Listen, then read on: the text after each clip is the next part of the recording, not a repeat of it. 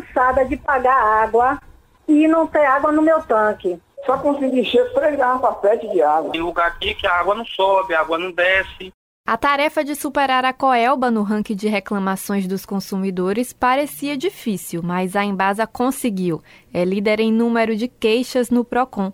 Só neste ano já foram mais de 2 mil atendimentos no órgão sobre reclamações relacionadas à empresa baiana de águas e saneamento.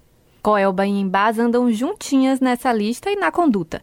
A história parece até se repetir. Vocês, ouvintes da metrópole, já devem estar bem acostumados com essa narrativa. A empresa de um dos setores mais imprescindível para a cidade deixa a desejar em seu fornecimento e atendimento aos consumidores, mas emprega todos os esforços possíveis para agradar a classe política ao sentir risco de rompimento de contrato. Enquanto isso, na Embasa é como se a cada dia quase oito baianos registrassem suas queixas sobre o fornecimento de água, saneamento e os transtornos causados por trabalhos de manutenção nas redes da empresa.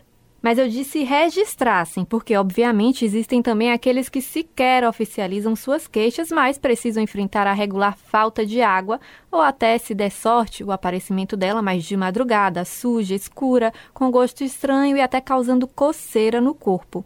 E o problema dos consumidores vai além das torneiras. Os meios de comunicação parecem interditados e a população largada à sorte.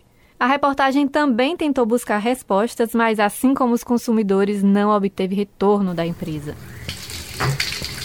A atenção, no entanto, não falta a um outro público. Desde o início deste ano, em base e prefeitura intensificaram a já eterna negociação sobre a renovação e regularização do contrato. Já são 13 anos de irregularidade.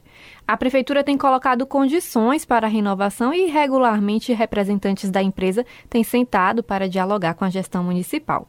A artilharia da Embasa só não atinge os consumidores. A Assembleia Legislativa da Bahia também é um dos seus alvos. Aqui na metrópole, o próprio presidente da empresa, Leonardo Góes, prometeu que faria visitas mensais à casa para discutir as demandas com os parlamentares. Então não fui só, não foi só uma visita institucional, foram duas já, e eu estabeleci com o presidente que mensalmente eu vou. A gente precisa dialogar com a classe política e ela pode e deve ajudar a empresa na relação com os municípios. É quase uma lei. Serviço que não funciona cria solo fértil para a permanência de um fantasma que ronda as estatais, a privatização. No início deste ano, o governo estadual chegou a repudiar informações de que estaria dando prosseguimento à privatização da empresa baiana. Mas no ano passado, este cenário se tornou uma possibilidade mais próxima do que nunca foi sancionado um projeto de lei estadual para adequar a estatal ao marco legal do saneamento e o texto autorizava que a Embasa se associasse a outras empresas.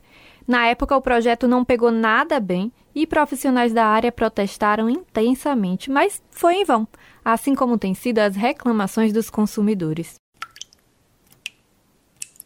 Na edição mais recente do jornal Metrópole, você pode conferir essa e outras matérias na íntegra.